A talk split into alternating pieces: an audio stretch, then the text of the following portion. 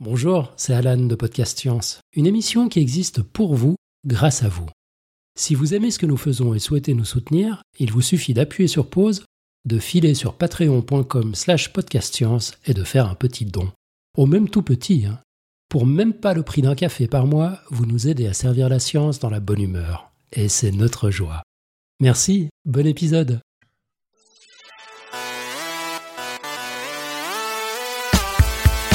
Bonjour à tous et à toutes. Nous sommes de retour pour la deuxième session de cette émission radio dessinée de Podcast Science spéciale plantes. Les plantes ne comptent pas pour des prunes, toujours en direct du jardin botanique de Nancy. Dans la première session d'émission, grâce à Katia Astafiev, nous en avons appris un peu plus sur la période de l'histoire au cours euh, de laquelle on a, réellement commencé à appliquer une démarche scientifique pour conserver des traces de euh, cette curiosité vis-à-vis des plantes et à réfléchir à leur conservation. Une époque où tout était encore à observer, à classer, à décrire et à force d'observation, il y a une paire de choses qu'on a découvert à leur sujet au fil du temps et qui, je suis sûre, ne manquera pas de vous étonner, chers auditeurs et auditrices, que vous soyez déjà convaincus ou non de l'incroyable incroyabilité des plantes. Vous êtes sur Podcast Science, émission radio dessinée, épisode 376. Nous sommes le samedi 11 mai 2019. Bienvenue à tous.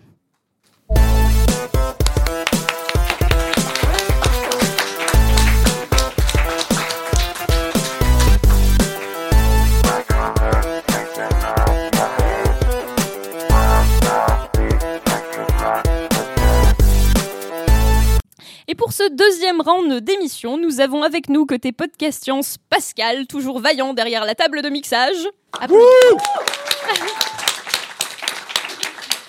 nous avons Pierre Kerner, alias Topo, notre virtuose des parasites.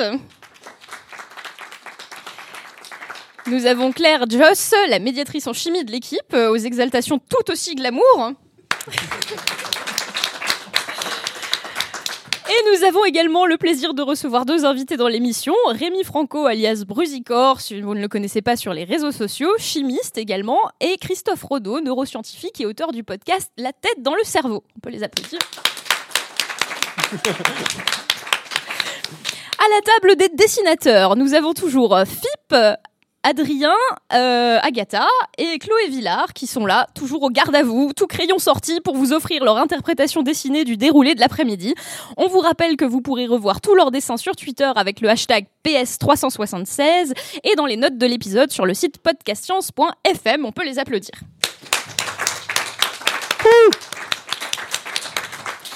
Et c'est donc Topo qui ouvre le bal de cette deuxième session en ma compagnie. Alors pour ceux qui ne le connaissent pas, Pierre est maître de conférence à Paris, il écrit des livres de vulgarisation et son truc, c'est les petites bêtes. Alors, pour ceux qui le connaissent déjà, vous vous posez en ce moment la même, la même question que moi. Est-il possible que Topo nous parle de plantes? Plutôt que d'insectes, de vers ou de parasites en tout genre, euh, tous les organismes vivants les plus répugnants et les plus boudés de la biologie. Eh bien, je crois qu'il a relevé aujourd'hui le défi pour nous et pour cette chronique, un avertissement aux estomacs les moins bien accrochés. Euh, tout n'est pas vert et aseptisé au pays des végétaux. Topo, je te laisse la parole. Merci Léa. Vous avez les, intestins bien décrochés, bien accrochés, pardon, excusez-moi. J'essaie de faire trois choses en même temps. Euh, donc, je euh, me présente donc Topo et euh, quand on évoque les parasites, les images qui nous viennent souvent en tête sont celles atroces de créatures vermiformes s'insinuant dans les recoins de notre anatomie, des minuscules oxures qui errent dans la région périanale des bambins, aux gigantesques vers solitaires qui prospèrent tout le long des 8 mètres de nos intestins, en passant par les larves de mouches amias, ces terribles mouches dont les... J'adore vos euh, réactions. c'est du miel à mes oreilles. Donc, ces terribles mouches dont les larves s'invitent dans notre derme pour y euh, causer des lésions qu'on appelle des miases. Bref, la liste cauchemardesque des parasites est. On en a profité pour bien voir cette diapositive de derrière. Et comme vous l'avez compris, cette émission radio dessinée a notamment pour mission de nous guérir de la cécité aux plantes, la fameuse plante blindness, comme euh, disent les anglo-saxons ou Eléa lors de ses chroniques sur Podcast Science. Avec la liste précédente de parasites qui s'attaquent à des animaux, on pourrait se demander si les parasites aussi souffrent de cette cécité. Amateurs de parasites, N'ayez crainte. Les plantes aussi sont sujettes au parasitisme. Il suffit de prendre le point de vue des parasites pour mieux comprendre. Vous croyez sincèrement que le véganisme n'existe que chez les humains? Bah, Détrompez-vous. De la même manière qu'il existe des carnivores et des herbivores, il existe des parasites amateurs de chair fraîche, mais aussi des parasites lui préférant des tissus végétaux, ce qu'on appelle les phytoparasites. Les vers parasitaires affligeant les plantes peuvent être étonnamment similaires à ceux qui persécutent les humains. C'est le cas par exemple des infâmes oxures, ces vers parasitaires des humains, lorsqu'on les compare avec les vers nématodes phytoparasitaires du genre Heterodera qui, qui malmènent cette fois-ci nos plantes cultivées. Ces deux types d'espèces appartiennent au grand groupe des vers ronds, qu'on appelle aussi les nématodes, et ont sensiblement la même apparence de petits bouts de fil qui vont, dans un cas, grignoter la matière organique dans le bout du tube intestinal des enfants, et dans l'autre, se repaître des racines de plantes comme le soja, la betterave ou encore les plants de pommes de terre. Si vous étiez une pomme de terre, vous serez complètement flippé par ce que je viens de vous dire. Plus tôt, j'évoquais les larves de mouches à miase et je comprends très bien les auditeurs qui auront tressailli à leur seule mention. En effet, parmi ces mouches existe l'espèce Dermotobia hominis, dont les larves portent le nom de ver macaque. Et il me suffira d'évoquer leur modus operandi, leur mode opératoire pour les latinophobes, pour convaincre les profanes de l'horreur qu'il faut éprouver lorsque leur nom est prononcé. Notre, histoire d'horreur commence lorsqu'une femelle, gravide, veut trouver un milieu douillet pour la croissance de ses bambins. Pour trouver la pouponnière idéale, elle s'en referra au goût d'un moustique qu'elle va capturer et sur lequel elle va accrocher des œufs en en grappe sur l'abdomen. Le moustique va continuer son train de vie habituel et se mettre en quête d'un humain et plus particulièrement de son sang. C'est d'ailleurs la température de ce sang qui va déclencher l'éclosion des larves de mouches qui vont pénétrer la peau de l'hôte à l'aide de leurs mandibules. Et ensuite, bien installée dans les tissus du derme dont elle va se nourrir, la larve peut y rester 1 à 3 mois. Le furoncle ainsi formé est béant et on peut y deviner la forme de l'asticot qui y loge, dont la longueur peut atteindre 2 cm et qui doit continuer de respirer. À maturité, l'asticot sort du furoncle pour s'enterrer dans le sol et y réaliser sa métamorphose. Après deux à trois semaines, la métamorphose aboutit à une nouvelle mouche prête à se reproduire. Alors, cette description vous a donné des sueurs froides? C'est très bien. Vous êtes donc dans les meilleures prédispositions empathiques pour envisager le calvaire que vivent les plantes victimes des mouches à gales, comme les terribles moucherons de la famille des Cécidomidés. Quand je travaille sur des inventaires forestiers, personnellement, sur le terrain avec mes étudiants, bah, j'aime bien leur montrer des feuilles de hêtre sur lesquelles semblent avoir poussé des sortes de structures en forme de pépins de citron. Eh bien, quand on les ramène au laboratoire et qu'on les dissèque, ces structures se révèlent être l'équivalent des furoncles abritant des vers macaques. Car ces excroissances sur les plantes sont en réalité des galles, encore appelées cécidies, l'équivalent de nos miases. Et ces galles de l'être sont ici l'œuvre des asticots de l'espèce Myciola fagi, la cécidomie du hêtre. Après la reproduction des adultes, ou au tout début du printemps, les femelles déposent des œufs en grappe sur les bourgeons. Les minuscules asticots qui en éclosent naviguent instinctivement jusqu'aux feuilles en développement et commencent à grignoter leur tissu. Cela provoque une réaction des cellules des feuilles embryonnaires qui se mettent à se diviser et malgré elles à construire le couffin et le garde-manger du vorace asticot. Alors les gales des plantes, ces excroissances anormales, sont produites par une grande variété de parasites, virus, vers nématodes, acariens, champignons, bactéries, etc. Mais les parasites champions de ce type de méfait, ce sont les insectes dits galigènes ou cécidiogènes, des insectes capables d'obliger la plante à construire une gale pour qu'il puisse s'y installer. Les insectes qui vivent dans les gales sont alors dits gallicoles, mais alors attention, astuce, tous les insectes gallicoles ne sont pas nécessairement galigènes. Une explication s'impose et pour planter le décor, vous l'avez, c'est bon. Je vous propose de nous intéresser aux chênes. En effet, parmi les plantes susceptibles de former des galles, les chênes, c'est un peu réputé pour être de bonnes grosses victimes qui se font bolosser, notamment par de petites guêpes de la famille des Cynipidés, qui vont créer des galles sur leurs tiges, leurs feuilles ou encore sur leurs glands. Attention, pas d'anamorphie, pas d'amalgame. On parle bien de glands de chêne. Mais d'autres guêpes, comme celle, c'était pour toi, Philippe, D'autres guêpes, comme celles appartenant à la famille des Torimidés, pratiquent l'hyperparasitisme et vont parasiter les larves de guêpes parasites qui ont créé ces galles sur le chêne. C'est une véritable inception de parasites. À l'aide d'un organe qu'on appelle l'ovipositeur et qui chez ces guêpes est renforcé avec du zinc ou du manganèse, elle fore la paroi boisée de la gale jusqu'à pondre à l'intérieur de l'asticot qui s'y développe. Alors, à la liste d'êtres vivants susceptibles de parasiter les plantes, il ne faut pas non plus oublier les plantes elle-même. J'imagine que le premier exemple qui vous viendra à l'esprit, c'est peut-être le gui, qui pousse sur certains arbres et vole de la sève brute. On dit alors qu'il s'agit d'une plante hémiparasitaire car elle continue d'être en mesure de produire de la chlorophylle et de réaliser de la photosynthèse.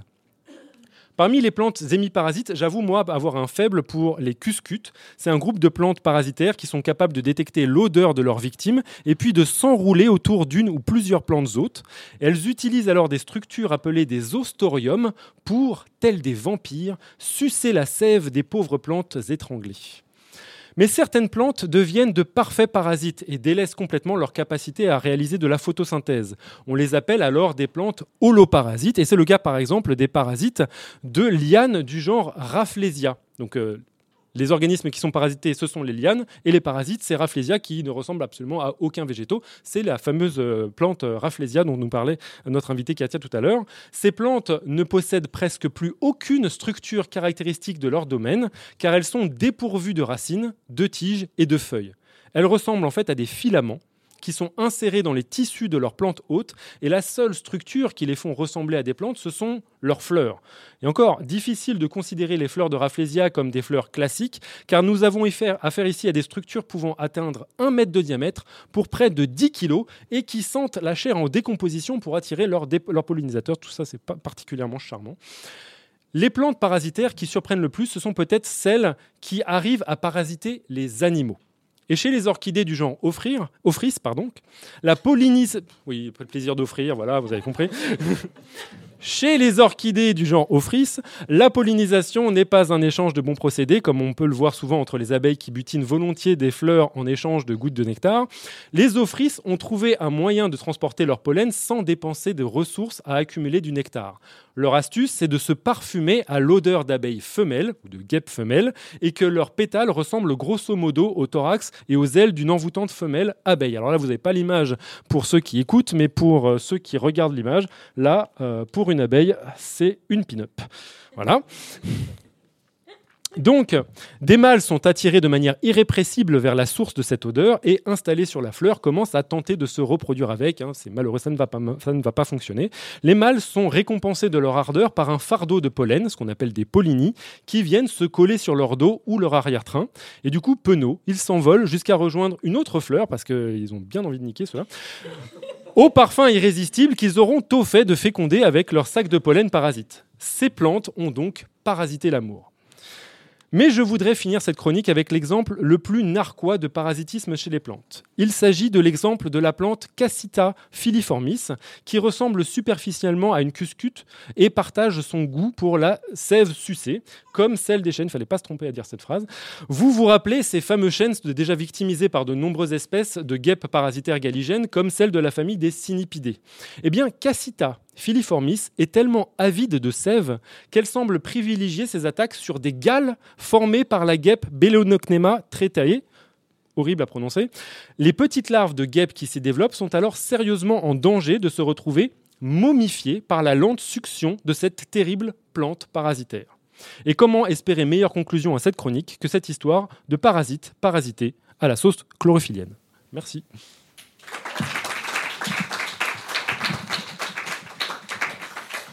On a fait l'arroseur arrosé, on a fait le parasite parasité maintenant grâce à Pierre Kerner euh, par une plante qui plus est. Donc euh, bah, le vivant, euh, on voit que tout n'est pas rose au monde des trucs verts. Hein. merci beaucoup Pierre Kerner pour ces nouvelles aventures de parasites.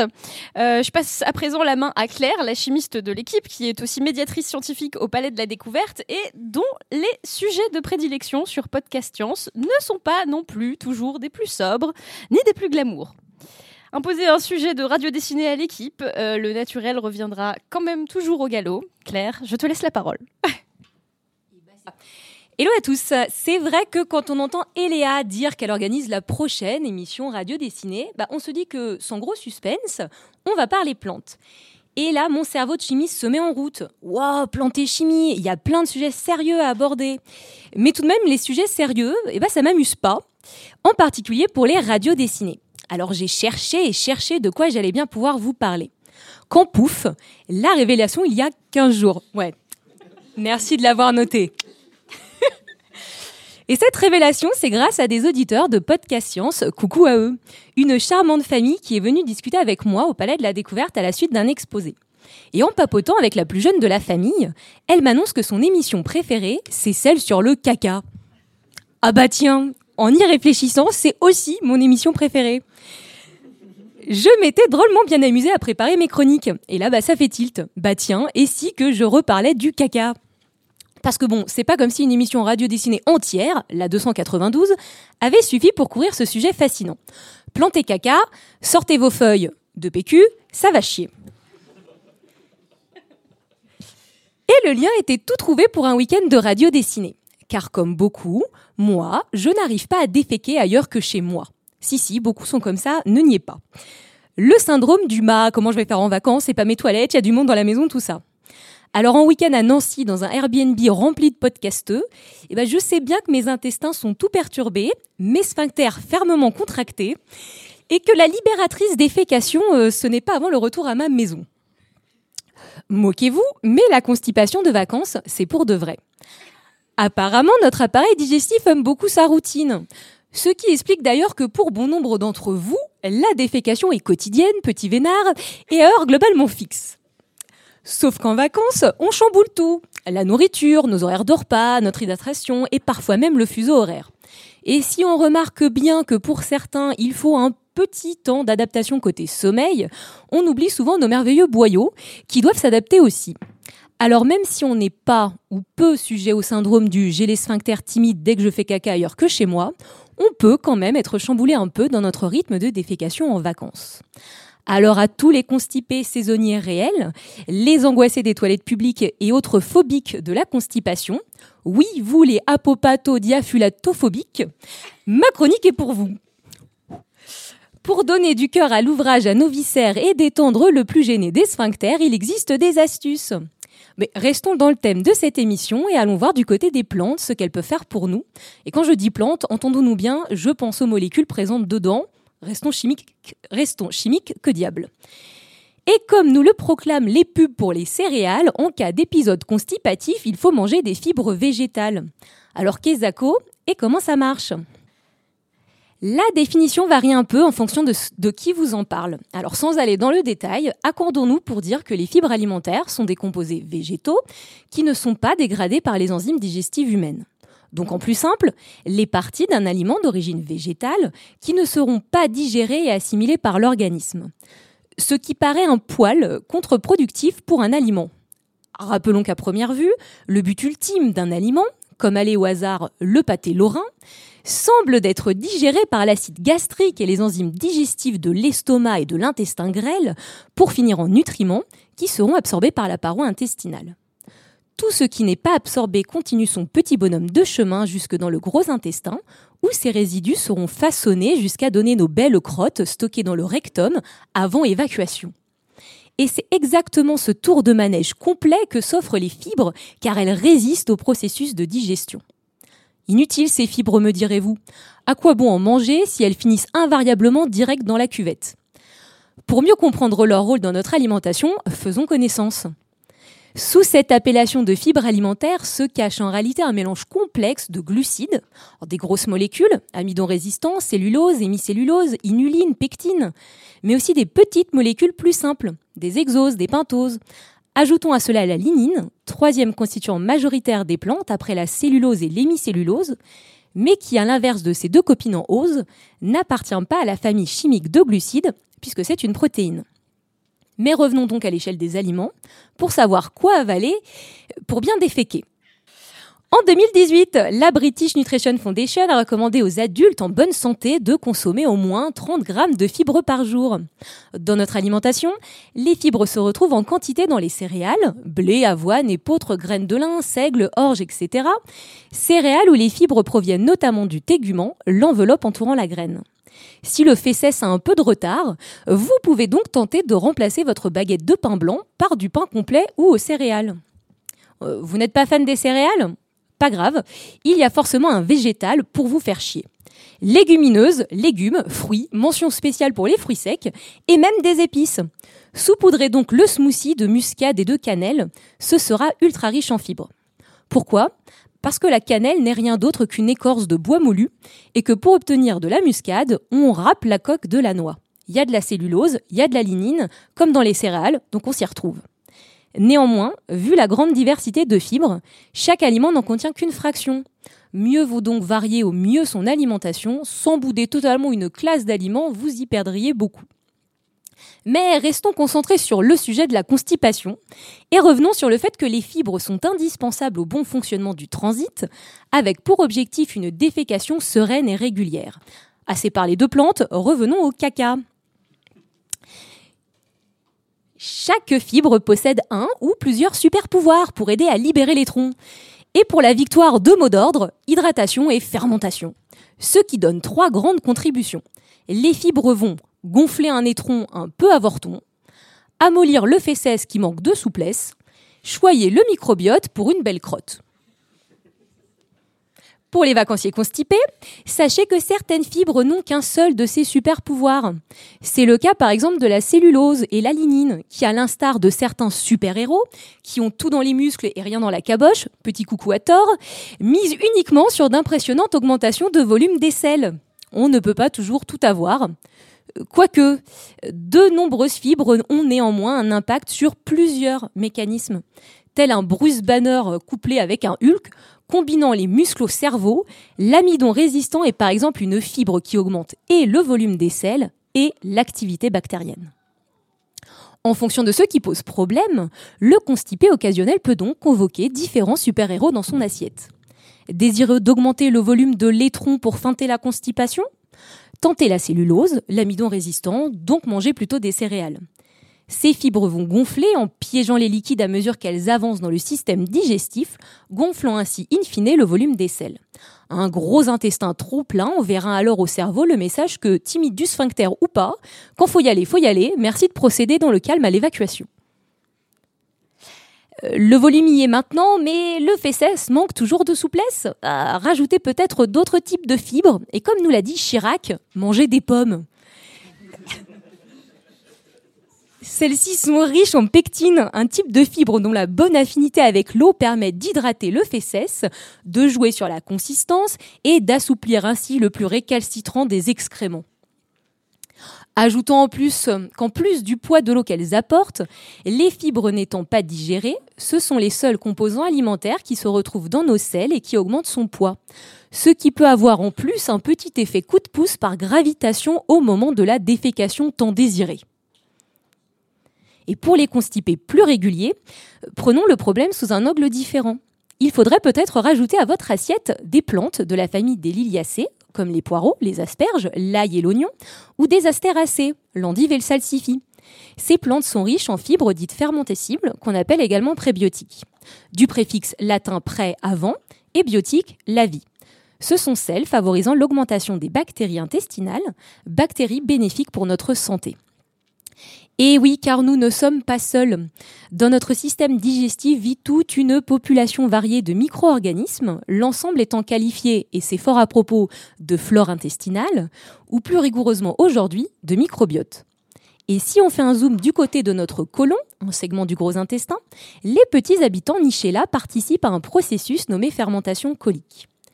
Les fibres arrivent ici non dégradées, toutes prêtes à servir de nourriture de choix pour ce petit peuple capable de les digérer ce qui donnera des sous-produits bénéfiques pour notre transit, comme les acides gras à chaîne courte, acide butyrique, acétique, propionique et autres IC. Mais ce qui proute-proute peut produire également différents gaz, qui, après avoir causé ces affreux ballonnements gênants, s'échappent vers la liberté en causant de joyeuses flatulences. Donc si vous avez tendance au paix, pensez aux voisins, pas trop d'excès de salsifis le midi. Et puis c'est bien joli tout ça, me direz-vous. Mais quel rapport avec mon problème de transit? Eh bien, c'est qu'un microbiote bien nourri est un microbiote heureux. En le nourrissant bien, on module positivement le microbiote intestinal. C'est comme pour nous à la cantine le midi. Si la nourriture est bonne, on sera plus nombreux à y aller et on sera de meilleure humeur pour retourner bosser et être vraiment productif l'après-midi. Donc une augmentation, d'où une activité de l'augmentation du microbiote, plus de fermentation colique, plus d'acides gras à chaîne courte et plus de tous leurs effets bénéfiques sur le transit. Pas d'impatience, cela dit, la digestion est un processus complexe et long. Il faut parfois attendre plusieurs jours pour profiter pleinement de l'effet d'un changement de régime.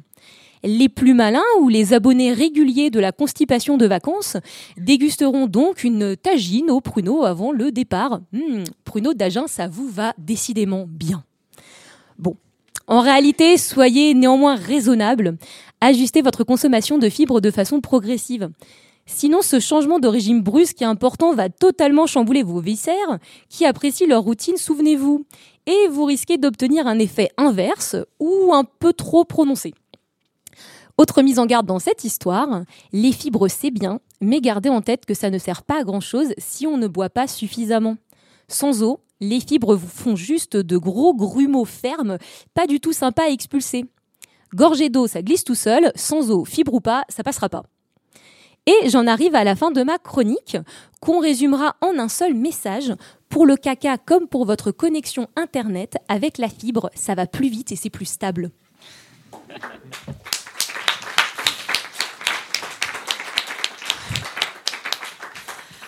Merci Claire pour ces quelques conseils nutrition. Oui, car même dans les thématiques les plus scatologiques, les plantes restent bien sur le devant de la scène.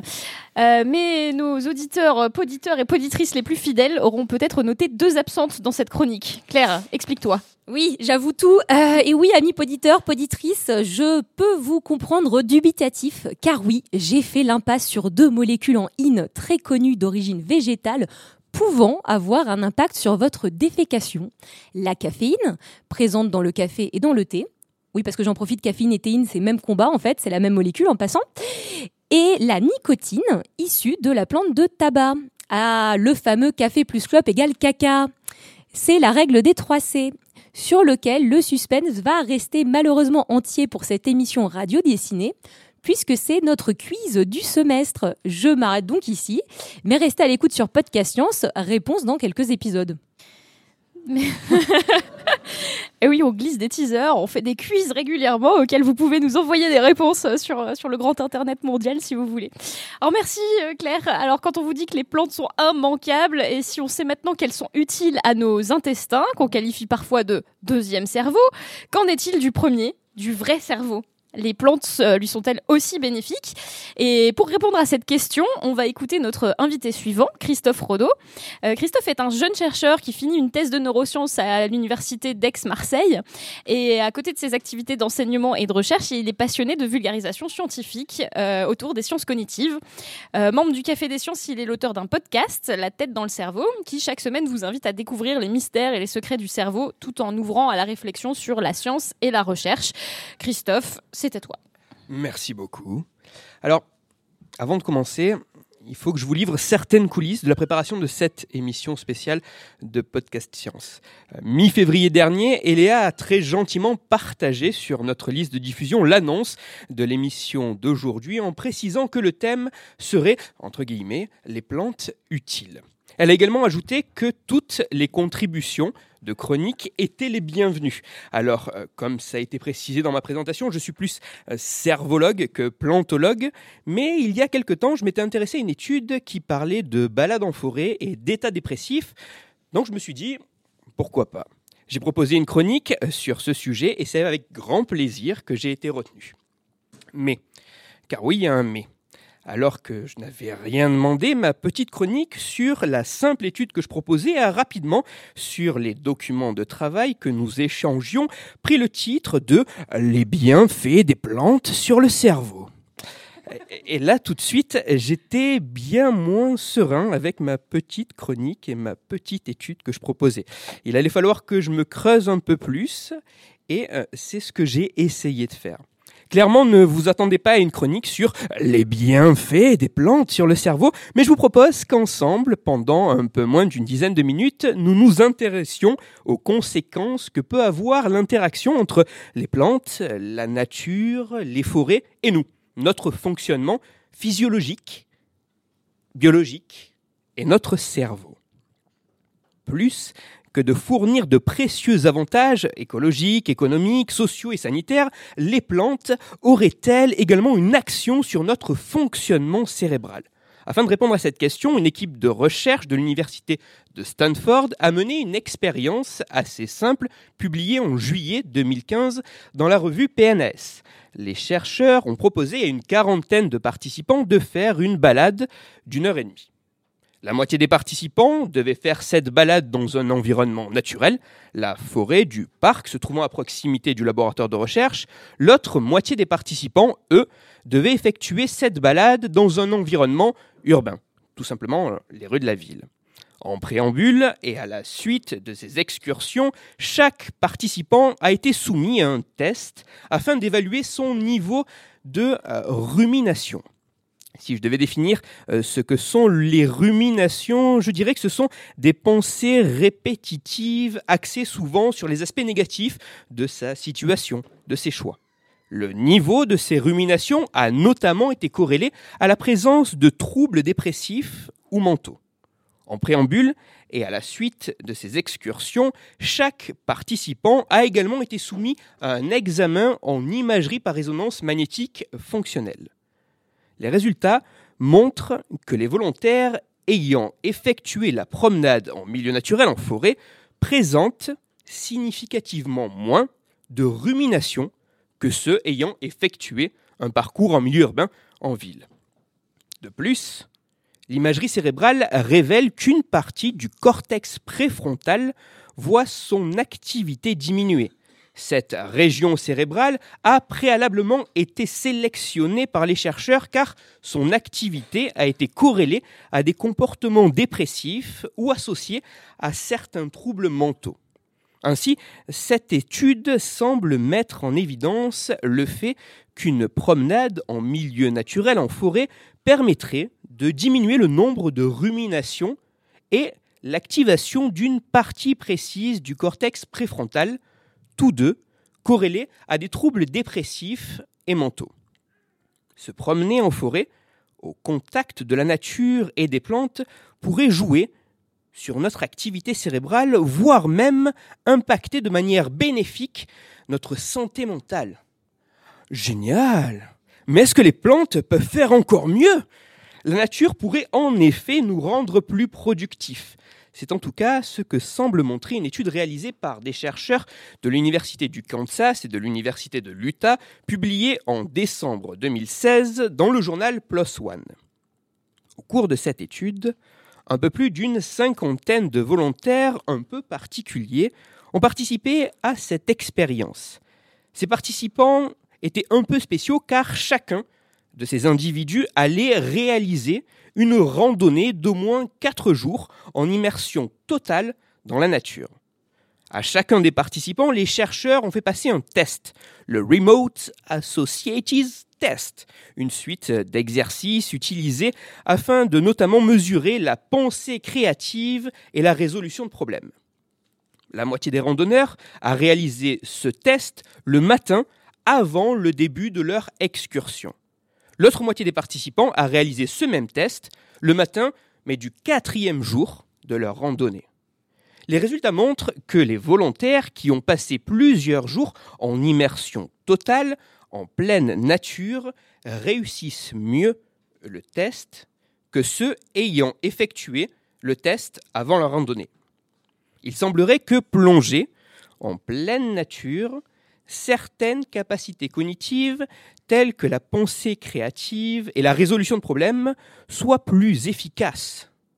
Waouh La nature, c'est vraiment génial Mais est-ce que le contact direct avec la nature est-ce ce contact, cette déambulation dans la forêt, l'odeur des plantes qui est réellement et totalement à l'origine de ces multiples modifications de notre fonctionnement physiologique, cérébral, cognitif? Même s'il a été mis en évidence que la présence de certaines molécules dans l'air des forêts ou l'écoute de bruits de la nature et de chants d'oiseaux puisse être corrélée avec des effets physiologiques sur notre organisme, il demeure difficile de dire si la nature, la forêt, les plantes sont à elles seules responsables des effets observés. En effet, lorsque des études semblent mettre en avant les effets bénéfiques de l'exposition à la nature comparée à un milieu urbain, il semble complexe de savoir si la forêt les plantes ont un effet bénéfique ou si ce n'est la ville qui aurait un effet plutôt néfaste. En d'autres termes, est-ce une exposition accrue à la nature qui aurait un effet bénéfique ou est-ce une exposition réduite à la technologie ou à l'environnement urbain qui joue un rôle important? Vraisemblablement, un peu des deux.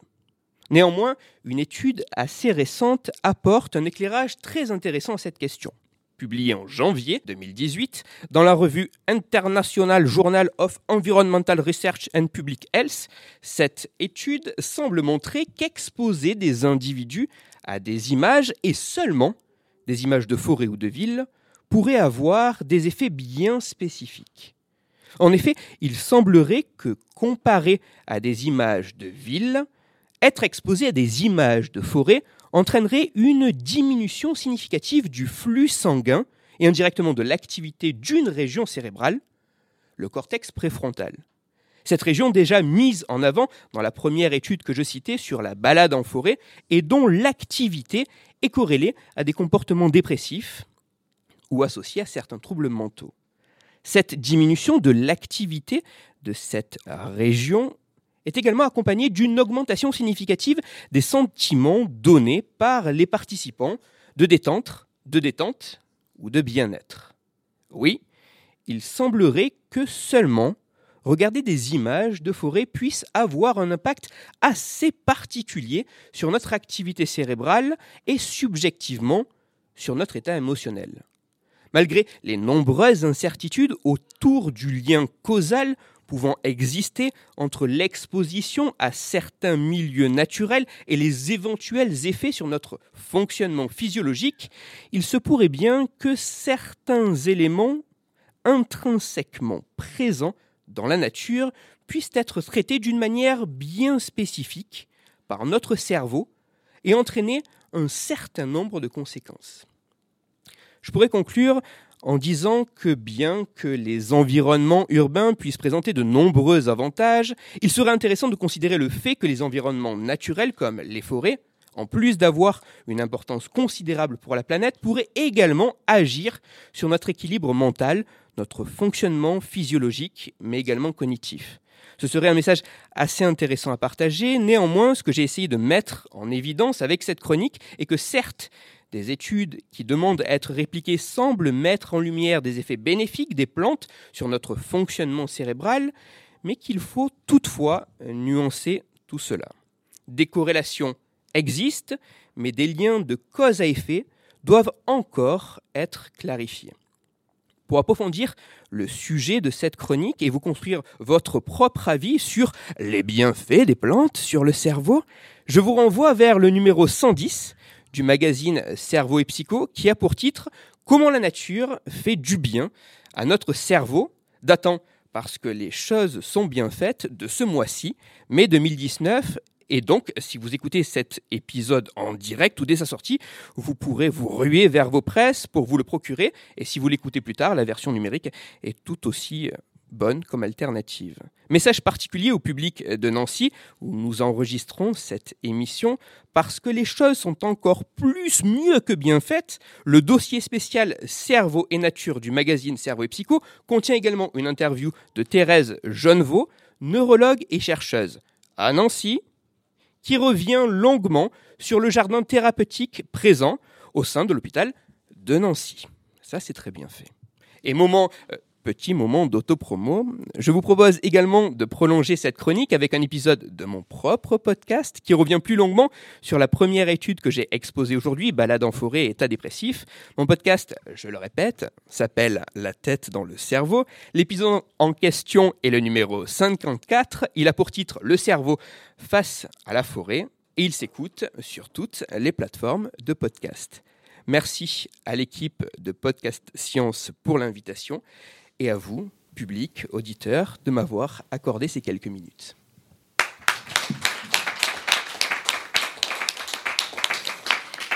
Merci beaucoup Christophe. Alors moi j'ai pu constater quand on nous a proposé ces chroniques que même en essayant de faire un sujet d'émission sur les plantes, on en revient toujours à parler de cerveau, de biologie, de choses comme ça. C'est très agaçant. Hein. mais, merci Christophe. Alors qui a dit que les plantes euh, euh, ne pouvaient pas être un prétexte pour parler de cerveau? Je ne sais pas si tu es prêt. Euh, Rémi Alors, les, plantes sont incroyablement utiles et à des choses euh, que vous n'auriez même pas soupçonnées, euh, fantastiquement variées dans leurs aspects, leurs usages. Mais malgré leur prodigieuse diversité, on peut noter un petit manque côté plantes. Et ce manque, c'est le bleu.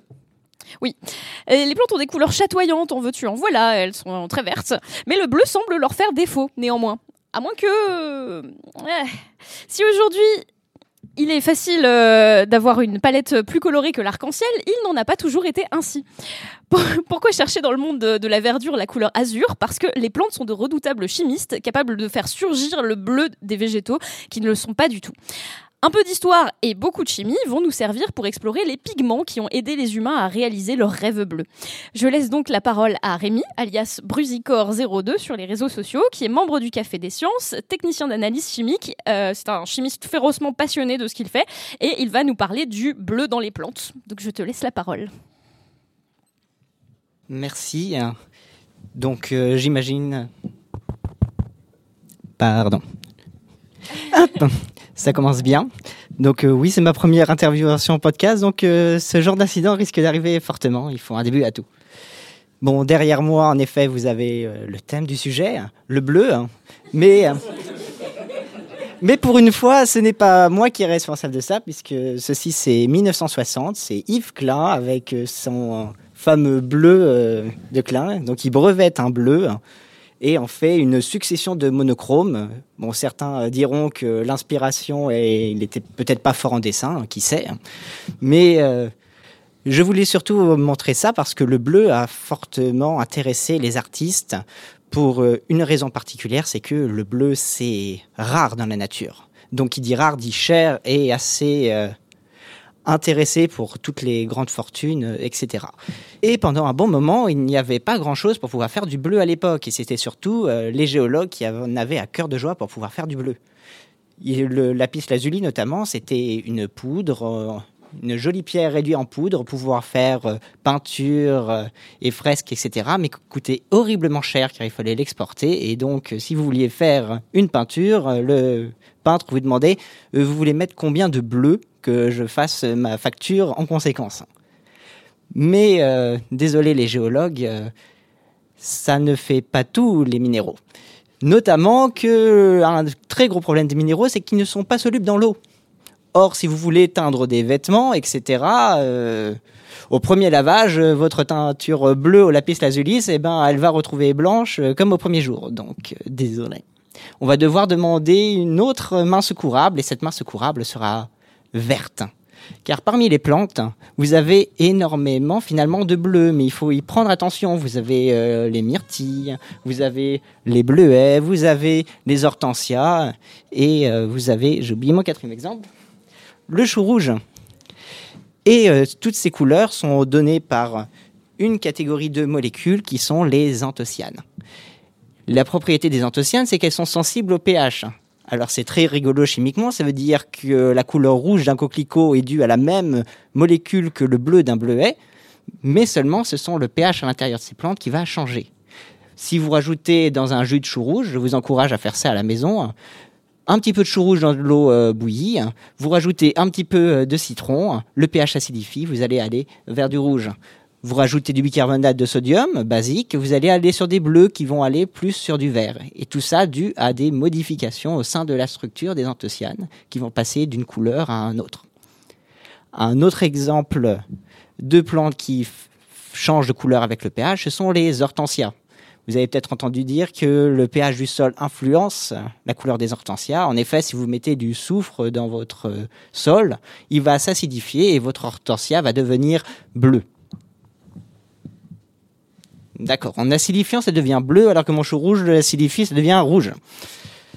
Est-ce que je me suis trompé? Non. La réponse est que c'est beaucoup plus compliqué que ça.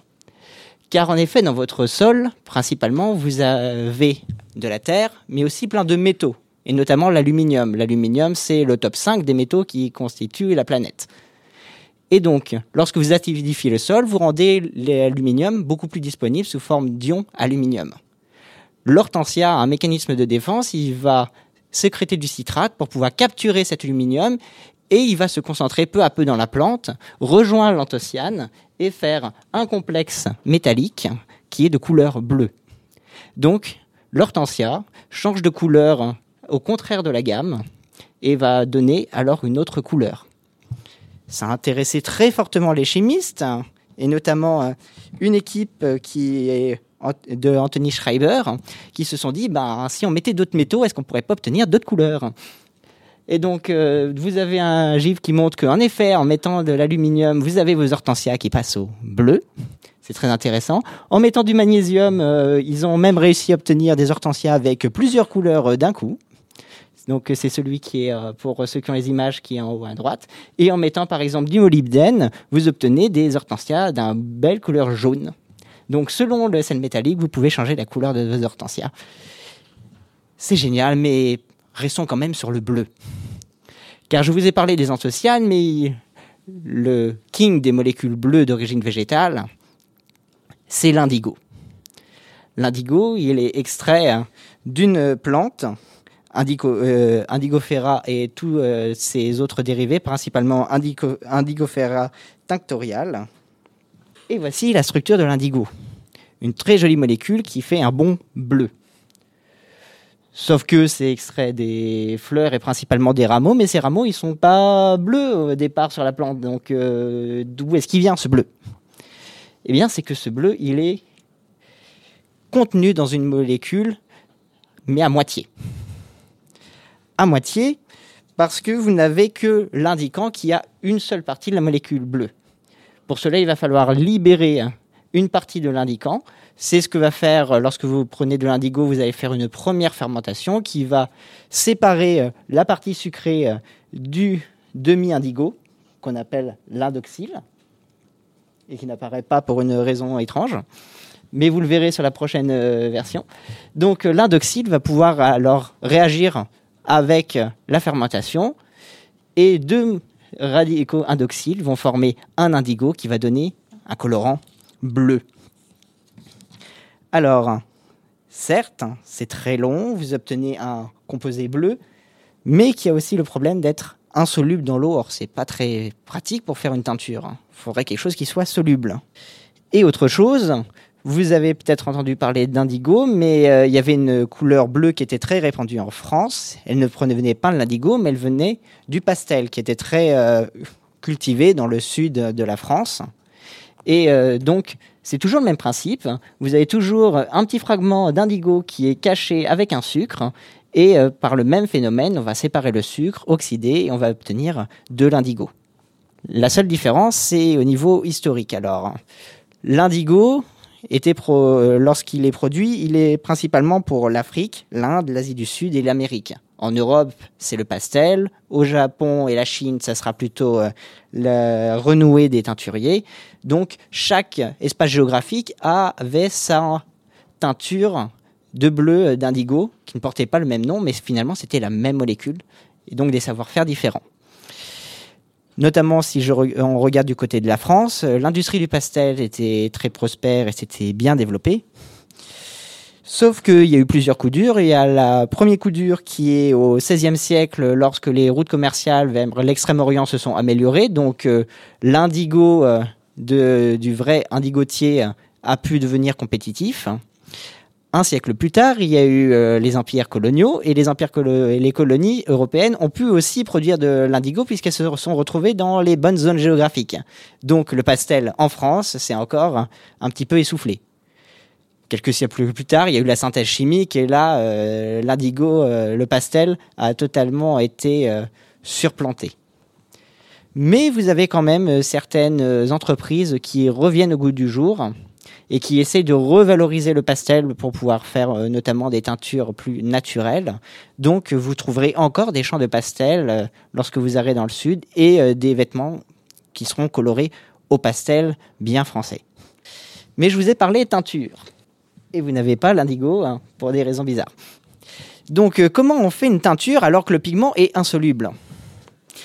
Eh ben nous allons pouvoir faire la démonstration car je suis chimiste, nous aimons les démonstrations. J'ai juste. Je vais lui tenir le micro. Merci Léa.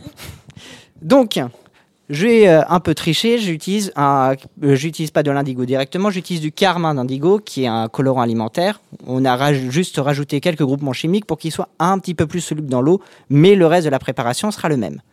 Donc une fois que vous avez fait la maturation de votre indigo, vous avez euh, l'indiquant, si vous partez de l'indigo, la plante, va former de l'indigotine, le colorant bleu, c'est pas un très grand rendement. Pour obtenir 2 kg euh, d'indigo, il vous faudra partir sur une tonne de matière première. Si j'en prends un tout petit peu euh, dans mon flacon, je vais en mettre juste une, petite pointe et vous allez voir rapidement que la coloration va être assez vive. Allez, soyons fous. Plus il y en a, mieux c'est.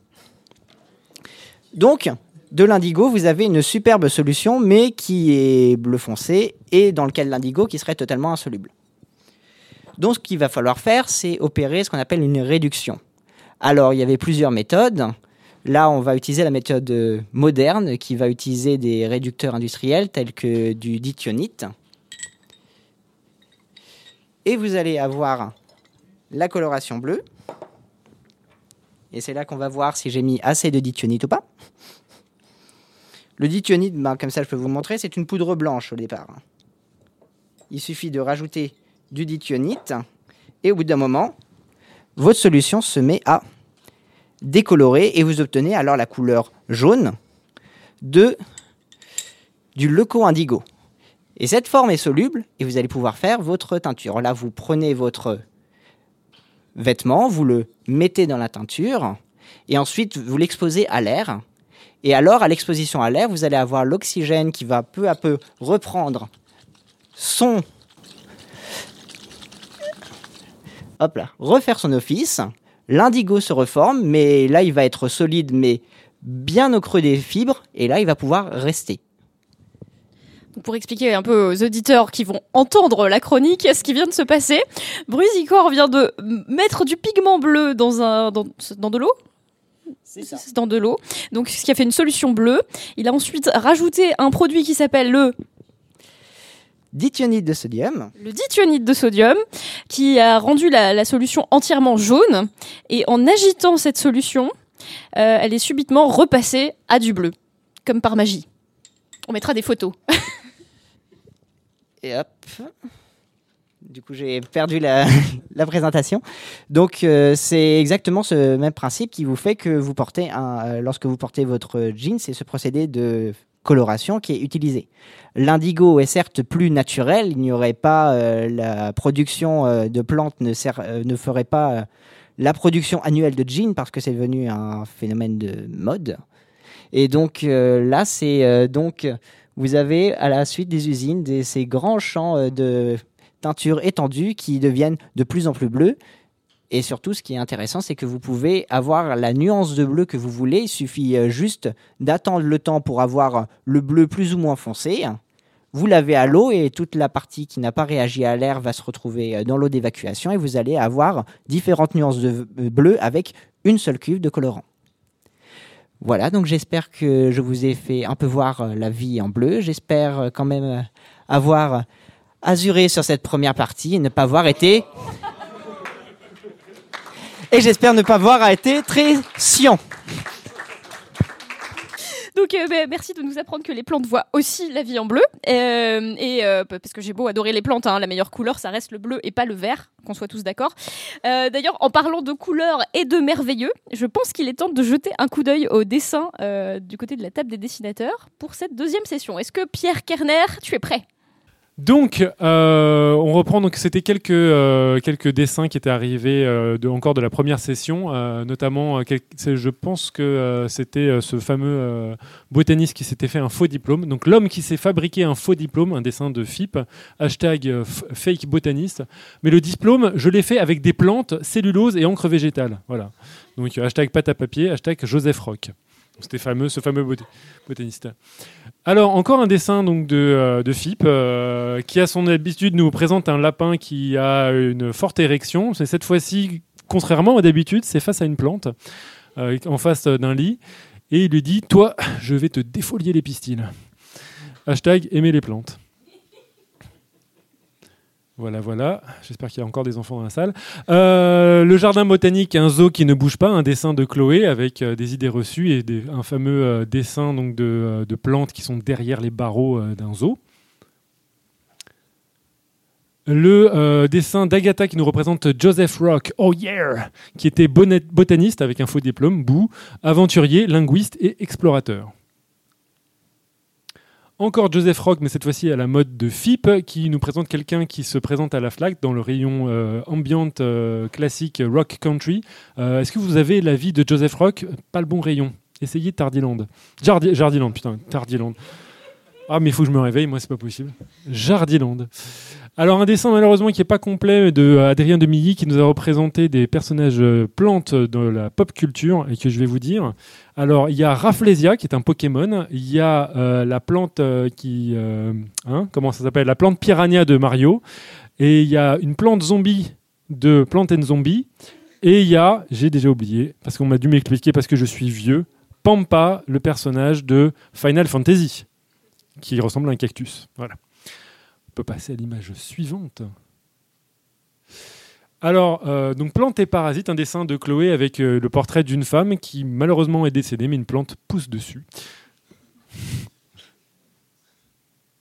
Euh, plante et parasite encore une fois, mais cette fois-ci un dessin d'Adrien Demilly qui représente le combat acharné entre un ver et une plante qui enserre le ver avec euh, ses, euh, ses- trucs. hein. Vous remarquerez que je ne suis pas botaniste. Comment ça s'appelle ça, Eléa Les trucs qui font des... Les tendrillons, là Les, les turlicules les, Ouais, voilà. voilà, les trucs verts. Les vrilles, en effet, des amateurs donc, de plantes ici. Quelle surprise. Un dessin donc de, euh, FIP qui nous présente la transition où Eléa nous présentait l'incroyable incroyabilité des plantes. Pierre, vous allez nous parler de parasitude et Claire de la chimitude scientificinée. Hashtag néolégitude. Alors, un dessin donc d'Agatha qui nous présente un cerveau euh, entouré de fleurs. C'est vraiment euh, un hommage à Garage de l'offre. Les bienfaits des plantes sur le cerveau, mais en fait non. En fait, peut-être. En fait, c'est pas. Enfin, peut-être que si, c'est efficace. Voilà, on ne sait pas. C'était donc en rapport avec la chronique de Christophe Rodeau sur le cerveau. Euh, plonger en pleine nature, la capacité créative augmente, surtout si on vient de faire caca. Donc ça, c'est un commentaire de euh, la chronique de Claire, hein, si euh, je ne m'abuse. Je te le prouve là, si tu veux. Les balades en forêt améliorent l'état émotionnel, selon FIP, donc avec quelqu'un qui est visiblement peu fortuné et qui dit surtout si tu marches décontracte, les poings dans les poches trouées. Donc face à une forêt. Le dessin d'Agatha qui représente quelqu'un qui est dans un train en train de regarder un arbre ou peut-être une vitre ou peut-être un écran, je ne sais pas. Regarder des images de plantes permettrait d'être plus zen. Le dessin, cette fois-ci, relatif à la chronique de Brusicor. Donc on voit Brusicor qui est représenté Brusicor dans À la recherche du bleu perdu. Je suis venu en bleu.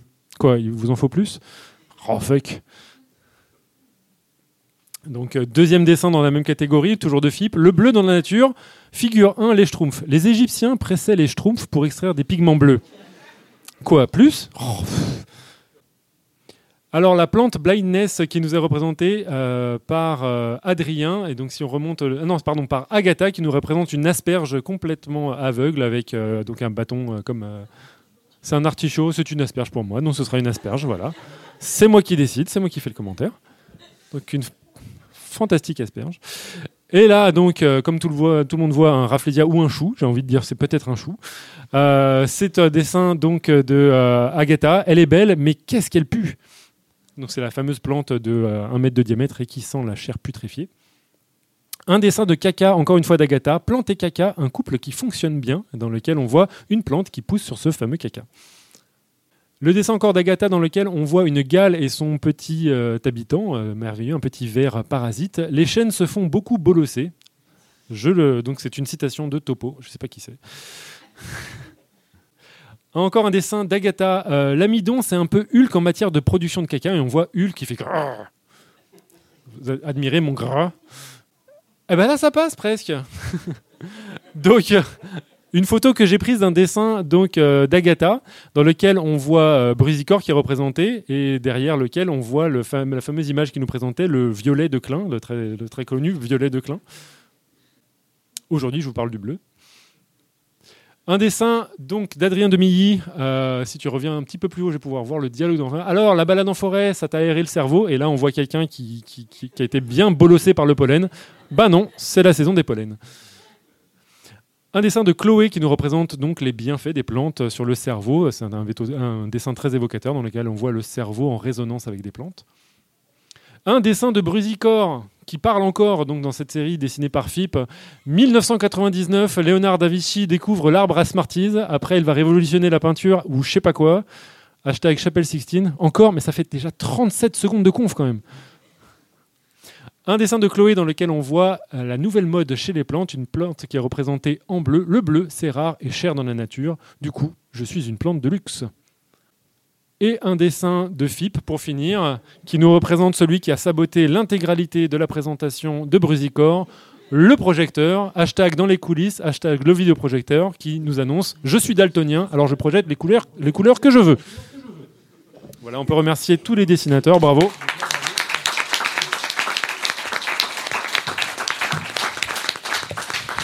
Donc merci à tous les chroniqueurs, aux dessinateurs et à vous pour cette deuxième session. Euh, donc euh, c'est la fin de cette deuxième session. On va faire euh, un petit quart d'heure de, de pause de nouveau et on se retrouve pour la troisième et dernière session d'émission juste après.